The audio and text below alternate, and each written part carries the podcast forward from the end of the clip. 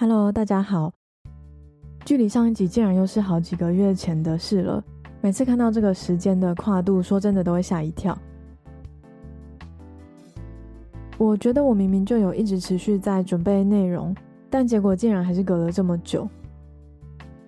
其实我今年比较早，大概九月底就已经离开兰屿，移动到台北了。只是就是还是忙了一些其他事情。那移动到了台北，一直到三月底都会待在这边，所以接下来的时间就真的比较没有什么事情要忙，就是留给训练课跟产出 podcast 的内容了。那这集说真的想做的其实是宣传训练课，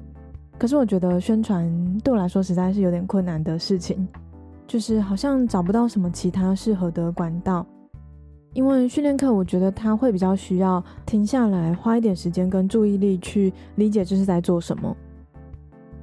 它的形式就跟目前市面上普遍可以看到的潜水课程不太一样，所以就会比较难让大家一看就大概知道这是什么东西。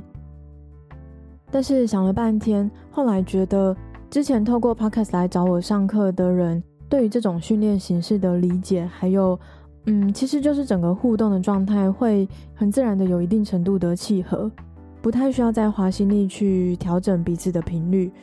所以我在想，如果目前没有其他更好的推广宣传的方式的话，就先延续这样的做法吧。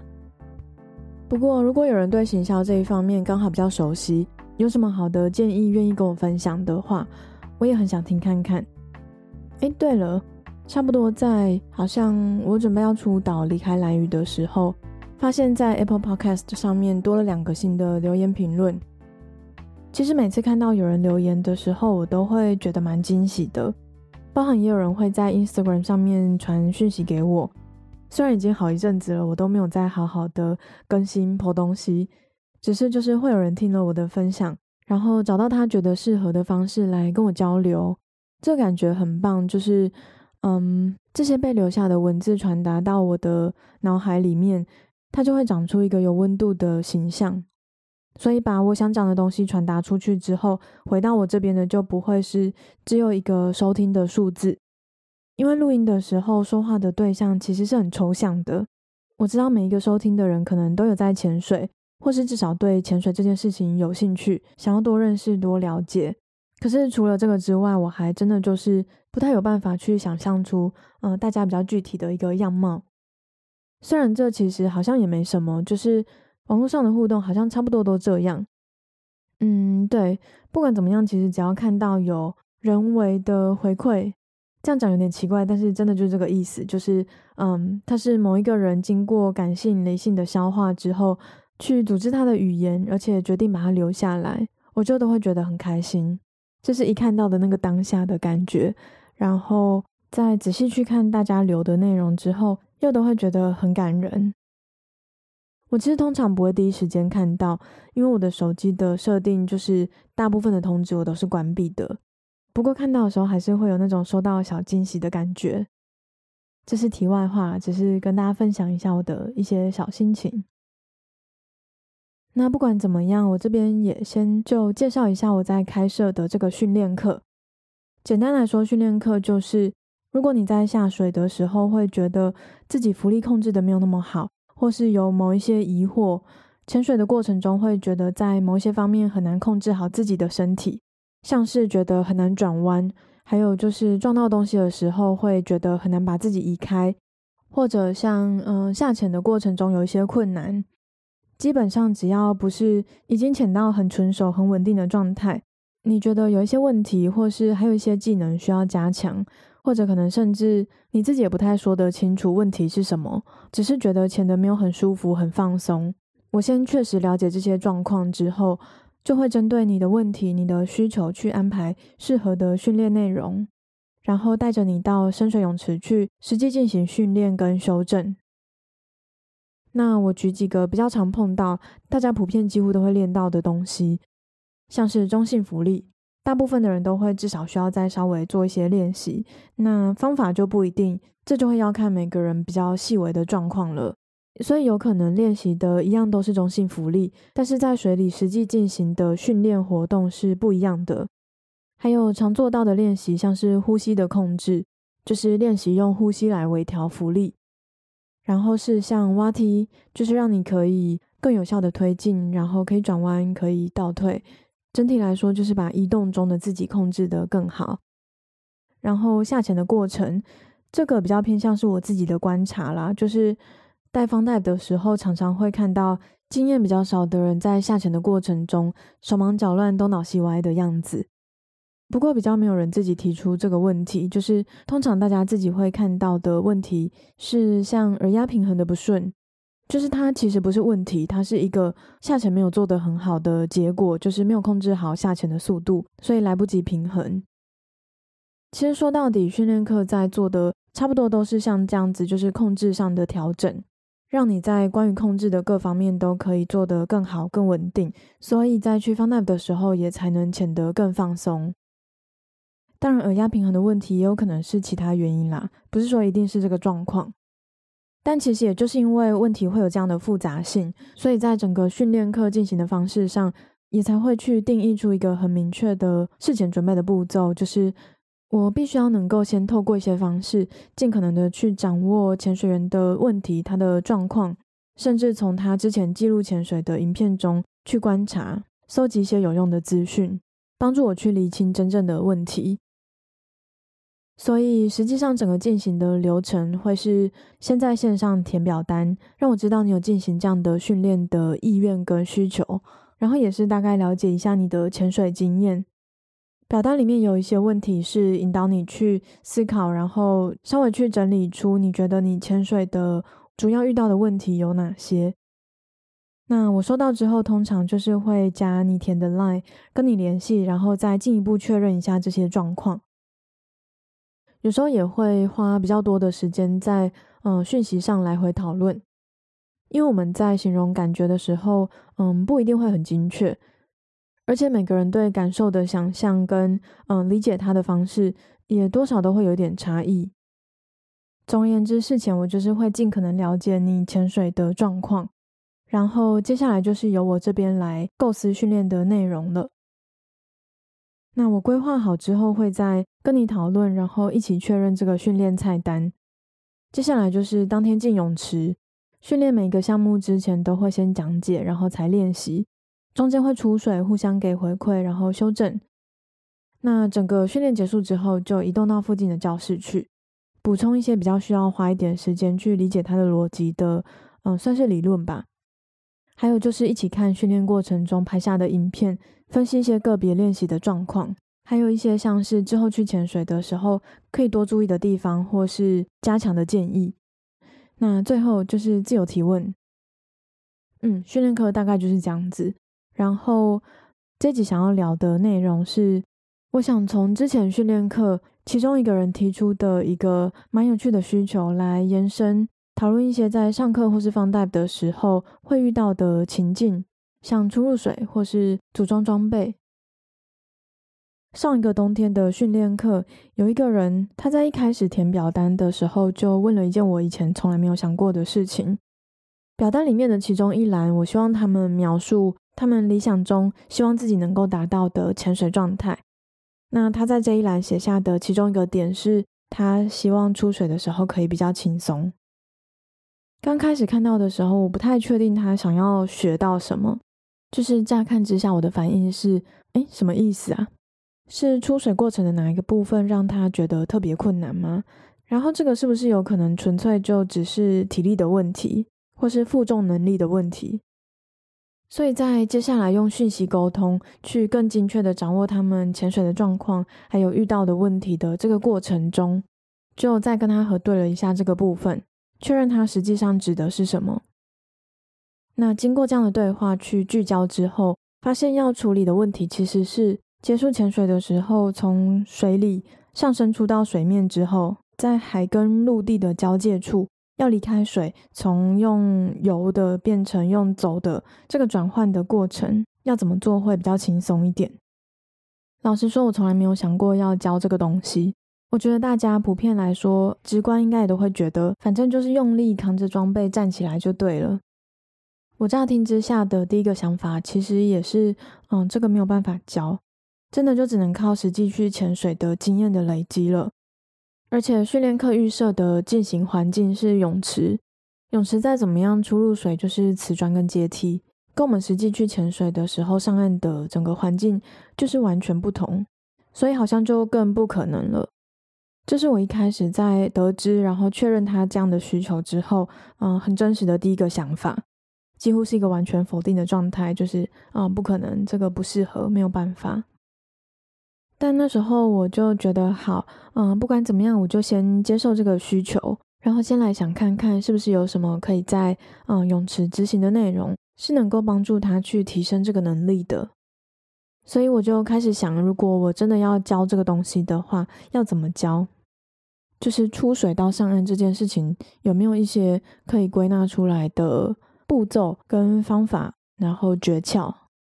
因为如果可以去整理出这样的东西的话，就表示它一定程度是可以教的，它可以被有系统的讲解，然后可以进行一些实际的练习。那后来我花了一点时间，从头到尾去认真想过整个上岸的过程之后，也的确最后就是有归纳出上岸过程的一个嗯适合的拆解，然后针对拆解出来的每一个部分，也都找出了它的关键，也就是在那个当下需要做到的诀窍。虽然执行训练课的场地还是是在泳池，因为如果要带到开放水域去做这个训练，也就是说训练必须要在海里进行的话，我觉得它反而会影响到训练整体的品质，因为在大海里面的变音跟不确定性太多了。在变音很多的状况下，训练的时候可能会发生的状况是，练习某一个东西的同时，其他外在的因素也在变化。所以会很难只专注在当下要训练的那个项目。呃，举一个最明显的例子，中性浮力。如果想要做的事情是更精确的去感受，然后掌握中性浮力的话，那水体的晃动、移动就会是一个很明显的干扰。当如果浪影响到水层的里面的时候，我们在水底对这个浪的感受是会有点像荡秋千一样，它会往两侧，然后有一个节奏的摆来摆去。那它在往两侧摆动的时候，会稍微有一个往上的拉力，然后再来回往中间晃的时候，也会有一个往下沉的感觉。这种外在的动力变化，对于想要练习好好的抓到中性浮力，就会算蛮不利的。那流其实也是类似的状况，就是它会造成一些移动状态的变化。所以就练习这个细节来说，没有流，没有浪，去掉所有水体的变化。可能会是比较理想的，然后也是我觉得蛮重要的环境设置。这是一个我认为不适合把整个训练课拉到大海去的原因。那另外一件事情是，如果要整个拉到海边去训练，他事前的准备跟后勤安排都会变得更复杂很多。所以综合这些因素，我的判断是，这个形式的训练还是会比较适合在泳池进行，至少在一开始是这样。那当然，在初步练习之后，例如说已经可以就是比较精确的掌握到中性浮力的时候，再到海里去加入变音，这样子一步一步来，慢慢把需要应付的情境叠加上去，就训练一个能力来说，可能会是比较理想的做法。但是虽然还是在泳池，可是，在经过思考跟归纳整理之后，对于初入水这个项目，我发现还是有一些事情可以做。也就是说，并不是在泳池就没有办法去加强跟初入水有关系的能力。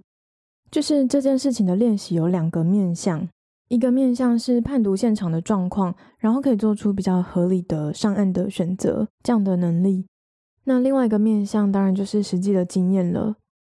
所以在泳池，我觉得更多可以做到的是去掌握还有熟悉一些普遍适用的大原则，还有正确的观念。例如，在准备要出水的时候，嗯，一般大部分的地形来说，水位通常会是越来越浅的嘛。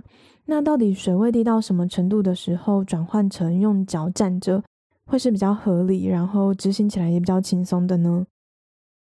这个东西就是比较偏向是大原则的事情，大致上应该所有的潜点都适用。那我们在泳池进行训练，因为就是通常泳池会有可以从池里面，嗯，一步一步走上去的瓷砖台阶，这样不同深度的台阶环境，其实刚好让我们很容易去理解，嗯，刚刚说的这个问题，就是在什么样的深度站起来是理想的。就可以直接去试，然后感受一下，当我们想要从用 BCD 浮在水面的状态，转换成用脚踩水底来支撑，那脚下是比较深的台阶的时候，跟比较浅的台阶的时候，需要花的力气怎么样？而且因为在泳池的环境，所以它同时也摒除了外在的变化可能会造成的干扰，没有浪会推你或是拉你，然后环境相对来说也算比较安全。当然，泳池也是有它的潜在危险性啦，只是说危险的因子再怎么样，还是比实际的潜点还要少一些。认真想想，如果必须要在一个真正的潜点去练习这个东西，也就是说，可能要在游浪的状况下，然后脚下可能是沙地的斜坡，或是嗯、就是凹凸不平的礁石或是石头。那为了试到不同的深度，所以反复去重新从水里站起来。就我想象起来，我觉得那个情境应该会有一些危险性，或是至少执行起来应该也会呃稍微比较困难一点点。我想象应该会发生像是在沙地上搁浅，然后打滚，或是可能常见的就是因为用手去扶礁石，所以会割伤手，还有撞出一堆乌青之类的。那呃说真的，这个观念要直接用讲的也可以。就是我直接讲标准答案，什么深度站起来比较理想？可是自己实际去试，然后自己得出结论，其实是有好处的，就是会比较深刻，然后比较容易被说服。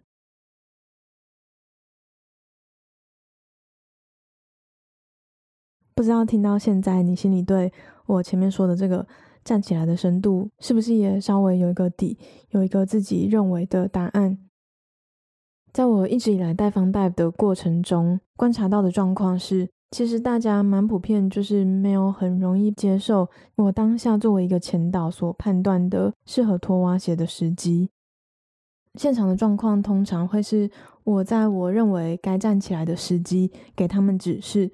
可是他们反映出来的表现是，嗯，他没有要听这个指示，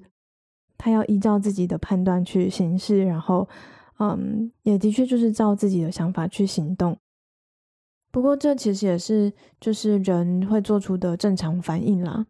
只是说他下的这个判断是比较偏向嗯理想或是比较合理的那一边，还是说其实更往呃一些潜在的风险靠拢？这就影响到我是不是需要比较强烈的介入，制止他去执行这个他可能认为比较好、比较对的做法。也就是，例如我知道出水上岸的路程中有一颗石头，它看起来很平很好踩，可是它其实很滑，很容易跌倒。那所以如果他做的判断是他非要踩那一颗不可的话，嗯，我可能就必须要做出反应，例如说我呃需要就他踩下去之后有可能会发生的状况去准备好，像是就走回去到靠近他一点的地方，万一他快要跌倒的时候，我才比较可以就近拉到他。或是减轻他跌倒会造成的伤害，或者如果当下状况来得及的话，就是可能就必须要比较强烈的去引导他避开那颗石头。像这样子的判断，其实也是教练班跟教练考试在水中的模拟试教这个项目要训练跟考核的重点，就是我们必须要可以很及时的去判断出学生发生了什么样的错误，然后这个错误的严重性是大是小。是非常危险，所以要在看到迹象的时候就及时制止，还是说虽然不对，但是不是太大的问题，简单再提醒一下，或是重复练习修正就可以了。就是呃，有很大的一部分其实是在训练这样的判断，然后在判断之后做出合理的回应。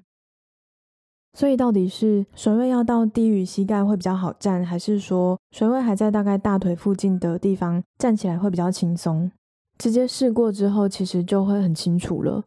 用这样的方式去进行训练，在泳池先理解，然后确立正确的观念。等到实际去潜水上岸的时候，就比较可能可以做出理想的判断。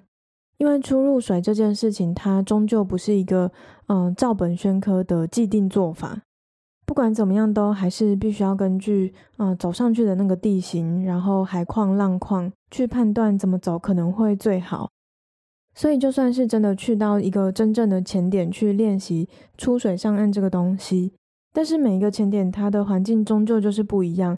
所以不太可能在一个潜点就很完整的练习到各种不同的出水环境跟状况，甚至是即使在同一个潜点，因为潮汐的变化，所以不同的时机理想的出水方式也很可能会不一样。所以对地形还有对当下环境的整体的判断能力，其实也是一个很重要的关键。然后我在思考这件事情的时候，又回头去想一下我之前教证照课程的过程。我发现，对于初入水，我们在带人的时候，通常执行这个部分的方式，比较像是单纯的给指示，而不是教。就算我在进行的是课程，而不是 Fun Dive，就是在这样的教学的情境、教学的脉络中，照理说，我执行的方式应该都要以教为主才对。可是我从来都没有真的花心思去教过这个部分，不只是这个出水到上岸之间的环节，还有入水的过程也是。我一直以来会做的，真的就都只有给指示而已。但现在仔细想起来，在执行的时候是用教的还是用指示的，对接收资讯的那一方来说，其实应该会有蛮大的差异的。只是我们通常，嗯，可能不太会意识到。如果是用教的，有一个呃讲解的过程，比起只有给指示，当然一般来说就会更容易理解当下的状况。那如果是在刚接触到潜水的初期，就是刚学的时候，去到每一个地形不同的潜点，都可以有一个这样的解说的话，也就是说，从一开始就每次都能在一个充分掌握地形跟环境状况的情况下去经历这个出水上岸的过程。持续去累积对出水地形的呃处理跟应对经验，而不是一直就只是接收指示，然后跟着做。对于不管是这个潜水员本身，还是作为潜导的角色去带 Fun Dive 的教练，在出水的情境中，我想都会更轻松一点。对潜水员本身，当然不用说，有对的观念，然后明白出水的大原则，用方法、用技巧去出水上岸，不管怎么样，总是会比盲目的做比较没有根据的决定。纯粹用蛮力去出水，至少会容易一点点。那对于带领者这一方，当然作为潜导的角色的时候，大家都会希望带起来是轻松的。也就是说，我们不希望带的潜水员有太多偏离适当做法的动作，不管是他自己有意识的去行动的，还是说他只是没有办法控制好自己，或是也有可能他根本不知道该怎么做。比较理想的状况当然是整个放大的过程都尽可能在呃我们作为一个带领者的掌握之中。所以，如果我们带的潜水员对于出水这件事情的理解越多越完整，然后在正确的观念下有一些自主判断的能力，那当然通常就比较不会需要那么密集的照顾或是太多的提醒。需要做的大概就是保持观察，然后确定他的判断跟执行都没有问题。真的需要的时候再出手去协助就行了。那所以回到前面说的，就是其实 Fun Dive 的人状况怎么样，有一定程度的关键是在于他们在上初阶课程的时候，教练有没有能够适时的带给学生充分的观念跟初步的技巧，或甚至是对这件事情的关注。让普遍更多初学者可以至少能够意识到，初入水这件事情是需要学习，然后在后续去潜水的时候会不断遇到，所以会需要在经验中累积，然后慢慢建立起来这个能力。也就是说，潜水员他初期的状况怎么样？除了先天上他的，例如说协调性，然后水性这些因素之外，在教跟学，也就是呃后天习得的这个过程中。结果会怎么样？出来的能力会怎么样？其实比较大程度是取决于教的这一方给予的内容是不是够完整、够全面。毕竟作为接收资讯的人，也就是学生的这一方，对于该学到的内容、会学到的内容，其实是很资讯匮乏，然后处于很被动、没有什么决定权的状态。所以思考过这件事情之后，我觉得我们或是嗯，至少我自己。之前好像有点太小看出水上岸这个能力的重要性，所以也就太忽视去培养这个能力的过程还有必要。可是同时，我当然也明白，教练在执行教学的现场，要能够每次都好好的去顾到所有的教学的环节跟细节，其实不是很容易的事情。实际在潜点判读状况跟做决定这个过程，通常都是一个瞬间而已。不一定有那个时间或是余裕去完整的解释当下的状况，常常比较能够做的是，就先给指示，先确保大家可以安全的顺利上岸。那可能在捷报或是在写潜水日志的时候，再去回顾，然后补充说明。就算我们把视角再拉开一点，就整个课程来说，而不是只看出水那个当下，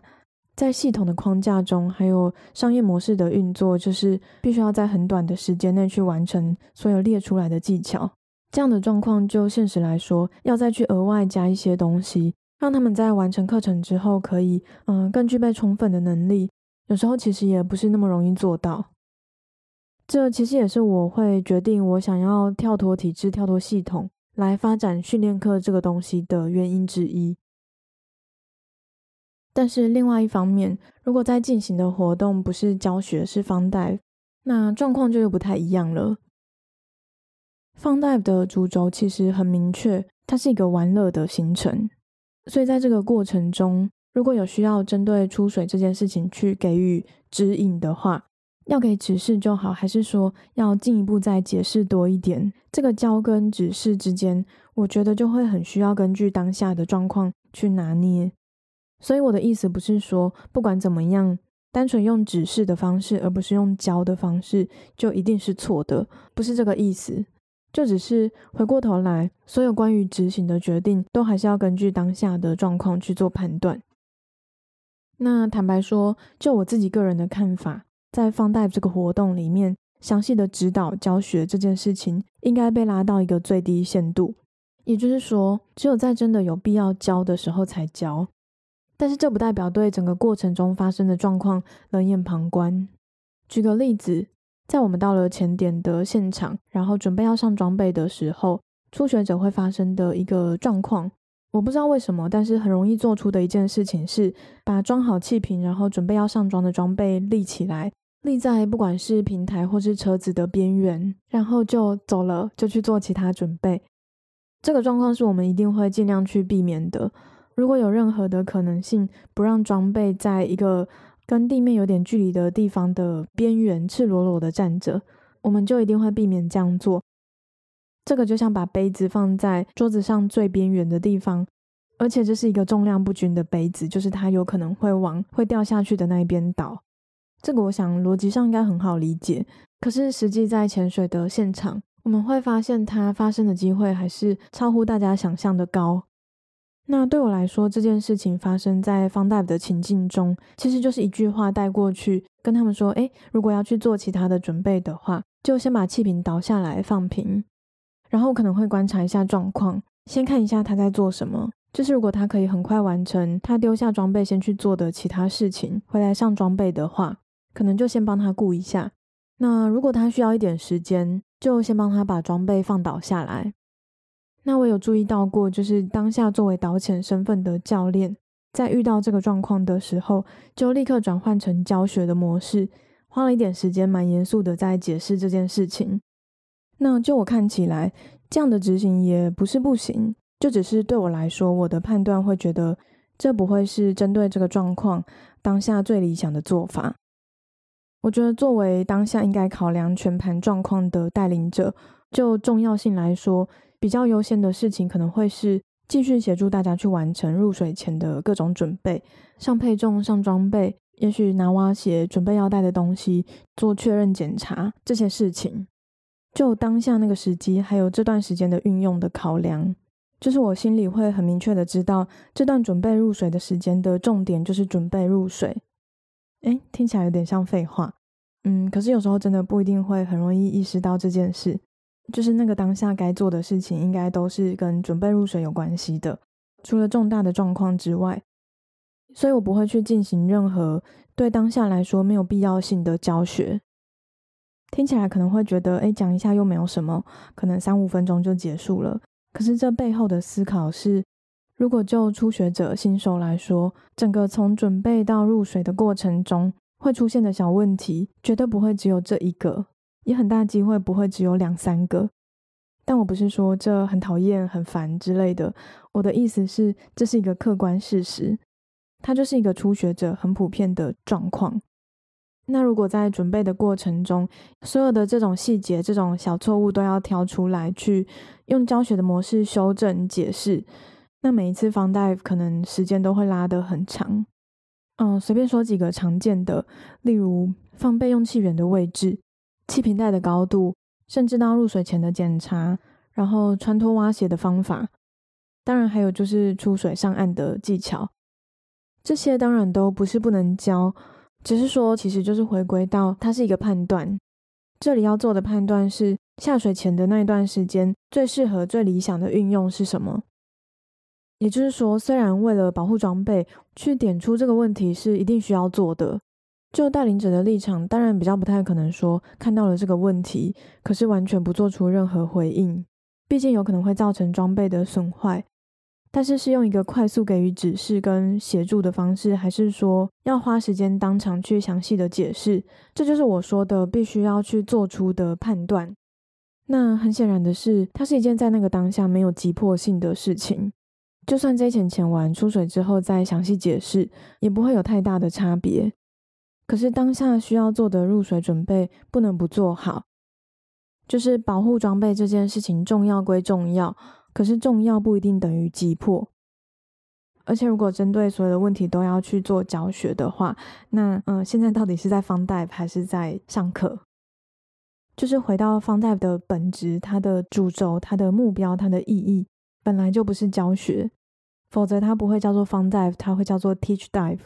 中文不会叫做导潜，会叫教潜，或是像自由潜水的说法，就是训练潜，对吧？应该有点道理吧？另外一方面，fun dive 这个词，它其实也就很明确的指射出这是一个娱乐活动，所以我们带领者其实也是在提供服务。最明显，你可以很明确的看出，服务是 fun dive 很重要的一个环节的形式，就是船速。在船速上，服务潜客这件事情的重要性会被很明显的放大出来，或是不要说是船速，可能稍微比较高档的潜水度假村，都可以看出潜导。不管他就等级来说是一个教练还是是潜水长，在执行的时候，虽然他必须一定程度的去做到，嗯，掌控所有他带的人，还有整个过程，但是不管是在准备或是在简报，在进行任何事情、做任何沟通的时候，都不太会有像在教学的感觉。教学的感觉听起来有点抽象，什么意思？就是例如在传速上。如果有个问题是有必要去进一步的说明或是讲解，让他可以比较立即的可能在下一潜就做出修正，也许是为了避免危险，或者有可能为了让整个运作更顺畅。那可以看到的普遍的做法是，嗯、首先这样的修正它不会发生在进行的过程，包含准备的时候跟嗯、刚上来的时候，比较会是在水面休息时间，大家用餐吃点心的餐桌上。或是吃完东西在交易厅休息，然后以一种比较社交闲聊的方式去把这件事情聊出来，适度的给他一些建议，所以那个状况会是一个放松的交谈，然后是一个对等交流的感觉，就是整个执行的方式跟说话的姿态，它不会让人有“嗯，我做错了，我现在在被纠正”的那种感受。那这其实就是我刚刚说的那两件事情的体现，一个是放在的放这个本来就是它应该有的本质，然后另外就是服务。那回到前面说的让装备立着这件事，所以说我去观察他离开装备去做其他准备需要的时间，然后决定怎么去对待这个被立着的装备，这个做法其实就是。在可以达到我们当下想要避免嗯装备受到损坏的这个用意的同时，优先去兼顾服务这件事情，而不是优先去兼顾教学，把重点放在犯错。所以，除非是发生了，或是可以预期可能会发生真的比较严重的状况，可能跟生命安全很有关系的，不然其他小小的问题，我是会比较倾向用简单然后轻松的方式去处理。像组装备的过程中，会有很多小问题是没有办法避免的。就是有时候，即使到了有五十潜、一百潜的经验，都还是多少会发生。所以在方 dive 的时候，我对装备组装的要求就是你可以组好，然后你可以安全的下水潜水，然后装备也是安全的，没有呈现一个很容易被勾到或是弄坏的状态，这样就行了。那组装起来，如果有一些小问题，像是可能某个管线可以稍微再扣好一点，这种事情我其实就不会特别去纠正，我会选择先忽视像这样的小问题，让他先试着把装备组起来。等到我去进行所有装备的最后检查的时候，再直接帮他调整。毕竟，其实也要知道的是，嗯，在上课的时候，教练有可能根据装备的这个 configuration，就是它的嗯款式跟配置，他所教的、他建议的方式会有一些差异。像是上课的时候，如果是用背囊式 BCD，跟如果他去潜水的时候，拿到的租用装备是夹克式的，当然在使用、然后组装还有收整管线的方式，可能都会有些微的不同。所以其实有时候也不是潜水员的问题，就只是他可能用过的款式不一样，加上经验也还没有那么多，所以不知道要怎么做。这种问题有时候甚至细微到，例如备用气源收在 BCD 上面的方式，是有扣子可以扣着管线，或是。有一个可以包住备用气源上的咬嘴的装置，还是说要把管线做一个 U 型，然后塞在 BCD 腰间的口袋，或是靠近肩膀的地方？有时候甚至其实放的也不是不对，就只是带领着他个人的偏好。不过对我来说，像这样的事情，其实也是就是遵循大原则就可以了。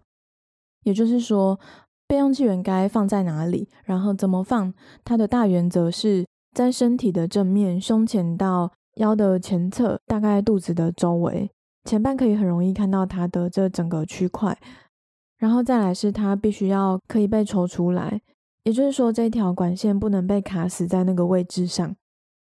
这些原则都是因为备用气源是紧急状况的时候需要被可以立即使用的，所以除非他把备用气源。嗯，扣死，或是像有些人会把它放到 BCD 开口朝向后面的那个口袋，不然其实只要他有把握到这些原则，我就不会觉得他是需要被修正的。所以不管是出水上岸，还是说就是整个方贷的执行的过程，对我来说其实就都是一连串的判断，然后嗯，选择决定当下最理想的做法。就是说有很多方式其实都不是不行。就只是有时候，嗯，坦白说，我自己也会发生，就是碰到状况的时候，就很直觉的去行动。像上一集吧，上一集里面说到的这样的状况，就是是反应而不是回应，不是一个好好思考过后的行动。那这些判断的东西，我觉得有时候也是经验跟周围有没有一些人可以让你当做呃模范去效法。所以回想起来，我也真的一直觉得。在我刚进入这个产业的前期，很幸运的是，不管是在宿雾的时候，还是在船宿上，一直都有人带着我前进，用他们的经验给我一些指引跟呃修正建议。还有在我遇到问题、觉得困惑的时候，他们也都会很愿意分享不同的思维方向，来帮助我寻找我需要的答案。所以那时候我会接收到很多比我更有经验的人。面对状况的时候，他们判断跟做出特定决策的原因，这些对我来说真的都是很重要、很珍贵的养分。嗯，然后最后我想要就刚刚提到的，在 Fun Dive 的时候只做最低限度的教学这件事情，补充一下另外一个面向。嗯，有蛮多，尤其是新手会认为，好的 Fun Dive 的服务是带领者会手把手的教他们。一步步带着他们做每一件事情，但是就像我刚刚说的，呃，Fun Dive 的本质跟它的目的、它的意义都不是教学，所以这不是一个合理的预期。当然，我们可以理解的是，潜水员会隔了很久没有潜水，会忘记，这其实是很正常、很普遍的状况。除非是像船速那样，就是接客的时候就有特别去限制最低等级跟经验。不然，在一般状况下，会遇到新手、遇到经验比较少的人，其实都在我们预期的范围内。所以在看到资料上的证照等级、累计潜水的支数，还有前一次潜水的时间，我们心里就会根据这些资讯产生一个相对应的预期。也就是说，例如装备组装的时候会有一些问题，就这样的经验来说，是很理所当然的。但是我觉得该有的认知也是，上过了课、考过了证照之后，你就是一个受过基础训练的有证照的潜水员，所以你不能预期自己去放贷的时候要像体验潜水那样完全依赖教练。当下作为潜导的角色的这个教练，配合你的经验，他可以稍微往教学靠拢一点点，多给你一些指引。当然，也都可以帮忙解决一些个别的困惑，或是提供一些基本的协助，这个都是合理的，没有问题的。只是我会觉得比较不适合有的心态是要完全依赖教练，像上课、像体验潜水一样。上课的过程说穿了，不就是在把你从体验潜水，就是可以说是在水里无行为能力的人，或是我们就比喻成不会走路的小孩好了。上课就是在教你怎么站好，怎么样不会跌倒，然后怎么施力往前走。先牵着你练习走路，然后在过程中慢慢放开手，让你之后可以自己走好路，然后跟着别人去有趣的地方看不一样的风景。所以你会觉得不安，你会怕跌倒，这个我们其实都知道。那作为前导，我们也会去提供合理的协助，但是你不能只想要躺在地上，要我抱着你走。像是组装装备这件事情，我知道有很多人，尤其是新手，会觉得能够不要自己组装备，就尽量不要自己组，就是组装装备好像是很可怕或是很累的事情。可是，其实，在带 fun dive 的时候，经验越少的人，我会越希望至少第一潜他可以自己组装装备。这个做法，它是我很有意识的去做出的决定，就是它不是我随便想要提出的要求，因为这背后有一个非常实际的用意，就是让潜水员可以在下水之前有多一点机会再摸一下这些装备，重新熟悉一下。坦白说，我其实也一直都知道，大家在面对到这个要求的时候会有的心情。毕竟每次我这样做，指引大家去组装装备的时候，都会很直接的看到每一个人的反应。我甚至也有遇过一些人是，他会比较强烈的抗拒做这件事，直接回答我：“我不会。”可是这样子真的不叫不会，不会是体验潜水完全没有摸过那种才叫做不会。那我其实也不是想要去责备这样的反应，我想要表达的是，就算你觉得你忘记怎么组装了，其实也没有关系，没有那么严重，也没有那么可怕，就只是对这件事情本来就没有那么熟悉，然后加上中间可能隔了很久的时间都没有在潜水，所以就很容易会对嗯、所有相关的事情觉得很陌生。其实我觉得，不管是学什么东西，什么样的技能。在刚学，然后学的当下练习过几次，再来就隔了很久的时间都没有碰，应该差不多都会这样，会生疏，甚至嗯可能会觉得自己已经完全忘光光了。但是也就是因为这样，所以才更需要在下水之前先去接触它，重新再熟悉一下。它不是考试，不是说我们在你来放贷的时候要给你一个挑战，要考你，或是要看你组不起来，给你难堪，不是这样子。至少对我来说，这些完全都不是，嗯，我要求客人自己组装装备的时候会有的目的跟心态。这样的要求或是这样的指示，更像是希望你给自己一个机会，花一点时间去回想，然后帮自己复习。这是一个很重要的过程，对，不管是你当下接下来要去进行的潜水，或是对之后越来越熟悉装备，都会有帮助。所以不要只是一味的想要去闪躲，这样的思维、这样的逃避的心态，其实对事情不会有任何帮助。说真的，我会觉得可怕的其实不是组装备，真正会很可怕的状况是，你很久没有潜水了，然后在穿上装备准备入水之前，又完全没有再去摸过、再去熟悉一下。这样的状况，说真的，会让你更有可能发生下了水的时候才发现，诶，有一个什么东西你已经忘记要怎么操作了，所以可能就会更慌张、更措手不及。而且不只是你自己，潜导也会，因为你可能发生的是他完全没有预期到的状况。所以前面对组装装备的逃避，其实会提高后面实际下水的时候的风险。每次我指示大家去组装装备的时候，其实有蛮多人当下会是愣在那里，然后我在他们心里就是觉得啊，糟了，我不会，我都忘了，怎么办？为什么要自己组？为什么教练不帮我组好？所以如果在那个当下，我可以很明显的看出这种迟疑、这种不安的话，我通常就会再进一步去提醒他们说，没关系，你们就试试看，组组看，花一点时间回想一下，互相偷看也没有关系。我说没有关系，是真的没有关系，因为把装备组起来这件事情本来就只是一个次要的目的。如果就只是要把装备组起来的话，我其实会觉得那干脆我来组就好了，我组比较快，而且对我来说组装备也不是什么费力的事情。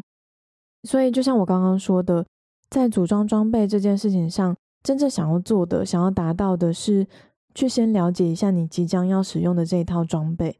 也复习一下，回想一下每个东西的操作。那这也不是说只有新手才需要这样做。如果今天我去到一个地方，然后嗯，可能很临时的决定我想要下水看看，那当然会需要去租，或是可能嗯跟朋友借装备来下水。但不管是哪里弄来的装备，我也一样会至少花一点点时间去熟悉一下这套装备，不会直接就上装下水了。至少看一下，问一下，了解一下，是不是跟我习惯的有哪个地方不一样？这样的熟悉的过程，其实才是我在那个情境下给指示，请他们去组装装备的重点。然后除了这些提醒，就是跟他们说没关系，就组看看之外，我也会让他们知道，就是嗯、我会再帮他们确认，帮他们检查，看看有没有哪里漏掉。作为前导，我当然也不会希望下了水才发现装备有哪个地方没有组好。这样的状况对我对作为一个前导来说，在水里要去及时的处理，当然可能就会更棘手、更麻烦一点。所以我自己一定会做最后的把关。嗯，所以指示之外的后面的这些提醒，其实都是想要让他们放心一点，知道组不好也没有关系，组错了也没有关系。都不是什么致命的大事，不用紧张，就是平常心去试试看就对了。毕竟，当我看到如果填写的资料是 open water，然后深潜的经验，我就不会去预期装备会组得很顺。这样的经验值，装备会组得哩哩啦啦的，其实就都只是一般人的正常发挥而已。如果是这样的经验，然后装备可以组得很快、很顺、很好的话，我反而还会觉得比较惊讶一点，所以我觉得真的不用把组装备当成一件压力很大的事情，而且也没有人在要求说，嗯，去 fun dive 的时候组装备要一次过关，不然就不能潜，或是规定你两分钟之内要组完之类的，没有这种要求。我也不会拿一个板子在旁边，然后你一边组，我一边帮你评分，就是这些事情都不存在，所以其实真的没有什么好紧张的。那这样的引导有时候的确可以做到扭转他们的情绪，就是他们可以卸下心防，然后用一种比较像在玩的心情去组装，可以达到这样的转变，当然就是会比较理想，气氛也会比较轻松。组装的过程，我一边做其他的准备，也比较能够跟他们稍微开一下玩笑，或是甚至如果有比较夸张的错误的话，可以小小亏他们一下。但是也不是每一次都能引导出这样的转变，可能还是多少要看个性，还有嗯、他们当下的状态。有些人可能光是听到要自己组装装备，就已经被那个害怕的感觉淹没了。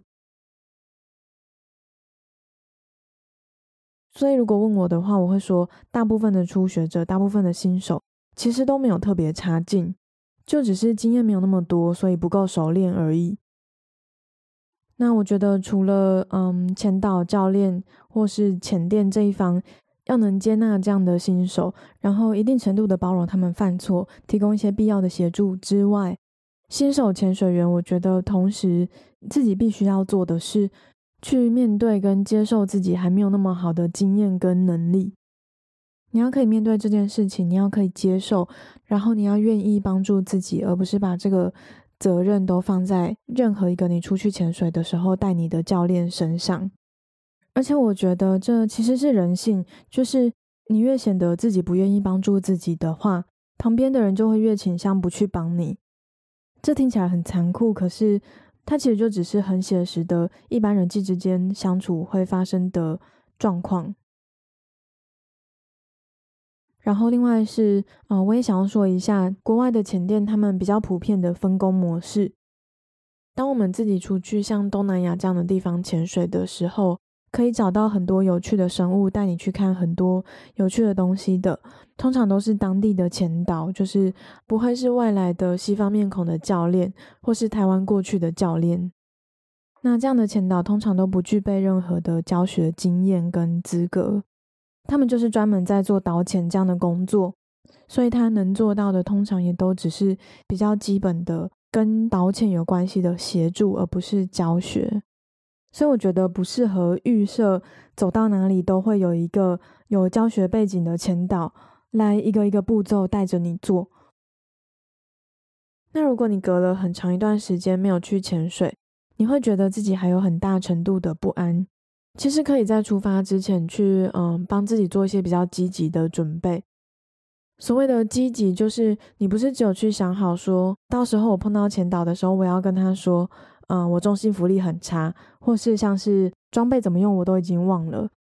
就是不是只是去想好这些，这是很被动的准备，就只是决定好要被帮助而已。那所以行前自己可以做的准备是什么呢？其实非常简单，不用想得太严肃或是太复杂。